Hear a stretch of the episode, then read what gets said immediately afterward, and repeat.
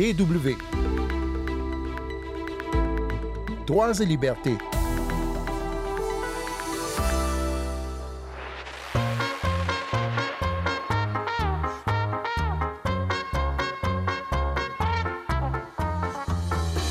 Des grandes organisations internationales de défense des droits humains viennent de publier des rapports importants. Human Rights Watch, d'abord, a présenté la semaine dernière son rapport annuel sur la situation des droits de l'homme dans le monde.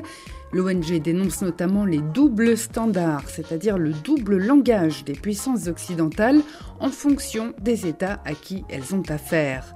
Et puis Amnesty International a publié aussi un rapport qui dénonce lui la hausse de la stigmatisation et des persécutions à l'encontre des personnes LGBTQI+, dans 12 pays d'Afrique.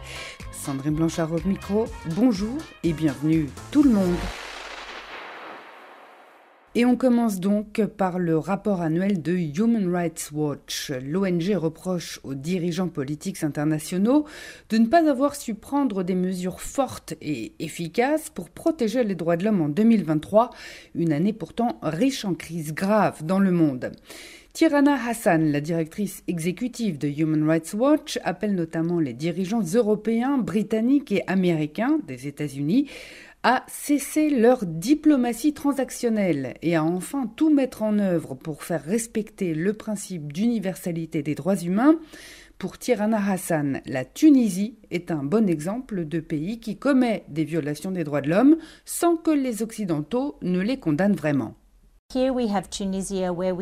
En Tunisie, nous avons assisté à une répression croissante de la société civile, un musellement du système judiciaire, mais aussi une répression des migrants, des demandeurs d'asile et des réfugiés qui se trouvent sur le territoire tunisien.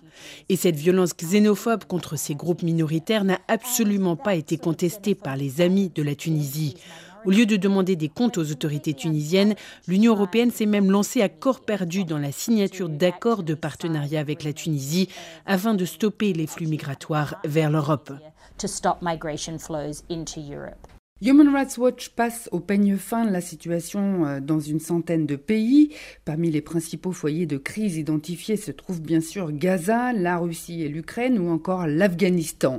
L'ONG évoque la condamnation des crimes de guerre perpétrés par les terroristes du Hamas, une condamnation légitime et partagée par de nombreux gouvernements, mais elle déplore aussi que ces mêmes gouvernements se soient montrés très réservés face aux crimes commis par l'État israélien dans la bande de Gaza. Or, ces doubles standards font le jeu, selon Human Rights Watch, de régimes répressifs qui gagnent en influence. The double standard is being weaponized. Ce double standard est utilisé comme une arme par des États comme la Chine et la Russie qui veulent voir le système des droits de l'homme démantelé parce qu'ils ne veulent pas être tenus responsables des graves abus qui ont lieu dans leur propre pays. Et nous constatons que la Russie et la Chine utilisent le système multilatéral comme les Nations Unies et le Conseil de sécurité pour montrer que les pays occidentaux et surtout les États-Unis, le Royaume-Uni et la France font deux poids, deux mesures lorsqu'il s'agit de situations dont le Conseil des droits de l'homme est saisi. Human Rights Watch a enregistré des preuves de punitions collectives infligées par Israël à la population civile de Gaza suite aux attaques du Hamas le 7 octobre. Quant à l'utilisation de bombes au phosphore blanc par l'armée israélienne, Tirana Hassan estime que les pays qui produisent ces armes et qui les vendent à Israël doivent également rendre des comptes. L'ONG souligne également les violations persistantes des droits humains commises par les autorités russes en Russie et dans les zones qu'elles occupent en Ukraine. Tirana Hassan qualifie toutefois de lueur d'espoir le fait que la CPI, la Cour pénale internationale, ait délivré des mandats d'arrêt à l'encontre du président russe, Vladimir Poutine, et de son commissaire aux droits de l'enfant. Ce dernier est suspecté de crimes de guerre liés au transfert forcé d'enfants des territoires occupés de l'Ukraine vers la Russie. Et puis un mot pour finir de l'Afghanistan. Human Rights Watch appelle la communauté internationale à ne pas reconnaître les talibans et à ne pas normaliser leurs relations avec euh, ses dirigeants tant que les restrictions archaïques imposées aux femmes et aux filles n'auront pas été levées dans le pays. La vie des femmes en Afghanistan est l'une des plus réprimées au monde. Pourtant, nous avons vu la résilience des femmes afghanes tout au long de l'année 2023. Nous avons assisté à des manifestations publiques des femmes et même des collières qui continuent à se battre pour leurs droits. Il est important que la communauté internationale fasse preuve du même courage que ces femmes et ces filles en veillant à ce que les talibans rendent des comptes.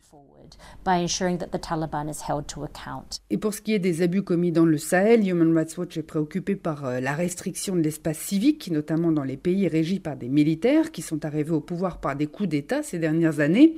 Hamani Assouman, coordinateur du collectif de défense des droits humains au Niger, reconnaît des difficultés dans son pays, mais il précise que certaines remontent à l'ère du président déchu, Mohamed Bazoum. Ça ne date pas du coup d'État des événements du 26 juillet 2023 au même de l'ancien régime, il y avait ce rétrécissement de l'espace civique qui s'est manifesté à travers l'avènement d'un certain nombre de lois liberticides. Sous couvert de la lutte contre le terrorisme, il y a eu l'avènement d'un certain nombre de lois. Vous me permettez de les dire, c'est la loi sur la cybercriminalité, la loi euh, régissant la manifestation de la voie publique et même un décret qui régit les, les modes de création des associations à la République Niger. Parlons maintenant d'une autre publication, celle d'Amnesty International sur les droits des personnes LGBTQI+, dans 12 pays d'Afrique. LGBTQI+, c'est une abréviation qui regroupe différentes minorités sexuelles, parmi lesquelles la communauté homosexuelle. Le tableau que dresse Amnesty International est sombre. Les persécutions et les violences envers ces personnes sont en augmentation de la part des États dans les pays étudiés qui mettent en place des lois répressives, mais aussi du reste de la société qui souvent a bien du mal à tolérer la différence. Explication de Sébastien Tueller, responsable de la commission LGBTI+, à Amnesty International France. Effectivement, quand on travaille sur la question euh, euh, la protection et la promotion des droits des personnes LGBTI en Afrique, le premier argument souvent, c'est que c'est l'Occident qui veut imposer euh, l'homosexualité euh, dans les pays africains. Donc nous, ce qu'on essaye de rappeler, c'est que c'est souvent des pays occidentaux qui ont importé des lois homophobes au moment de la colonisation et que ces lois perdurent depuis et que l'homosexualité a toujours existé, la transidentité aussi, dans toutes les ethnies africaines, qu'il y a de nombreuses études euh, historiques et des chercheurs qui montrent très bien qu'il y a plein d'ethnies africaines qui ont des, des mots qui, signifient femme-femme, femme-homme, homme-femme, et toute cette diversité de genre a toujours été présente dans, de nombreuses sociétés africaines, et donc il faut... Euh, contrecarrer ces préjugés et ces idées reçues. C'est pas toujours facile et ce sera long, mais tant que euh, la, loi euh, va pas dans, le sens d'une protection des personnes, euh, bah, ça accentue forcément la vulnérabilité et l'homophobie de, la société. Et il y a des témoignages aussi qui sont assez effarants de vérification, par exemple, de d'humiliation publique dont sont victimes certaines personnes LGBTI. Notamment des castrations, des vérifications génitales, des thérapies dites de conversion, c'est toutes ces pratiques qui visent à modifier, changer l'orientation sexuelle ou l'identité de genre d'une personne. Et aussi, euh, il, y a, plusieurs promotions de, des tests anneaux, qui sont des, des pratiques qu'on peut assimiler à des pratiques de torture. Hein.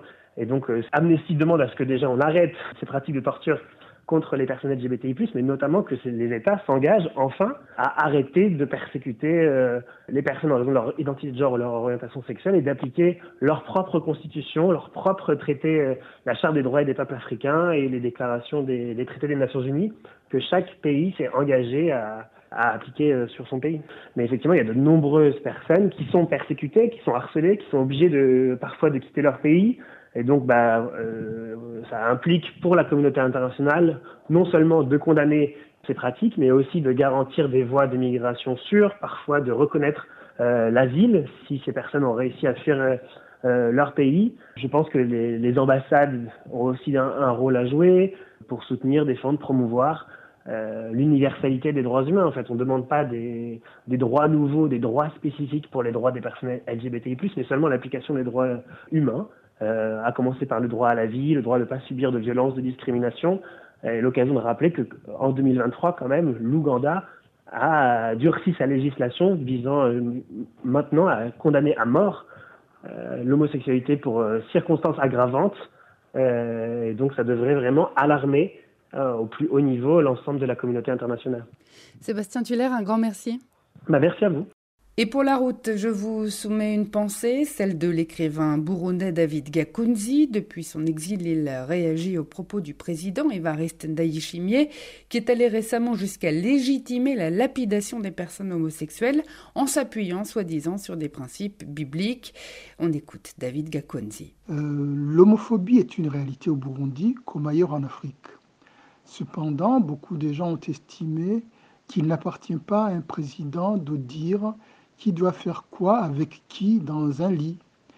Euh, je dirais que l'homophobie permet d'éclipser toutes les questions fondamentales qui traversent la société, notamment les questions de pauvreté, de misère. Et vous savez que le Burundi aujourd'hui se porte très mal au niveau économique notamment et au niveau des droits sociaux et politiques. L'homosexualité a toujours existé en Afrique. Je donnerai quelques exemples. Euh, le roi Kabakamwanga, par exemple, de l'Ouganda, était homosexuel. C'était un homosexuel, d'ailleurs, qui assumait publiquement son homosexualité. Euh, je citerai ici des exemples de communautés euh, culturelles et ethniques d'Afrique de l'Est et d'Afrique australe où la pratique homosexuelle et même la coexistence homosexuelle étaient acceptées. Par contre, c'est l'homophobie, je dirais, qui est arrivée avec la colonisation. On ne peut pas se prétendre panafricain, aimer l'Afrique et persécuter nos frères parce qu'ils seraient homosexuels et nos sœurs parce qu'elles seraient lesbiennes. Euh, il faut respecter la dignité de chaque être humain et il ne faut pas avoir peur de, l'homosexualité. Vous savez, l'homosexualité, ce n'est pas une maladie, ça ne s'attrape pas. C'est une orientation sexuelle comme une autre et il faut surtout accepter que le rôle des chefs d'État ce n'est pas d'aller dire ce qui doit se passer euh, dans la chambre des gens, des citoyens, euh, mais plutôt revenir aux questions centrales, c'est-à-dire respecter les droits de tout un chacun et comment on fait avancer nos pays sur les questions essentielles, les questions économiques, les questions de gouvernance et les questions de respect des droits humains.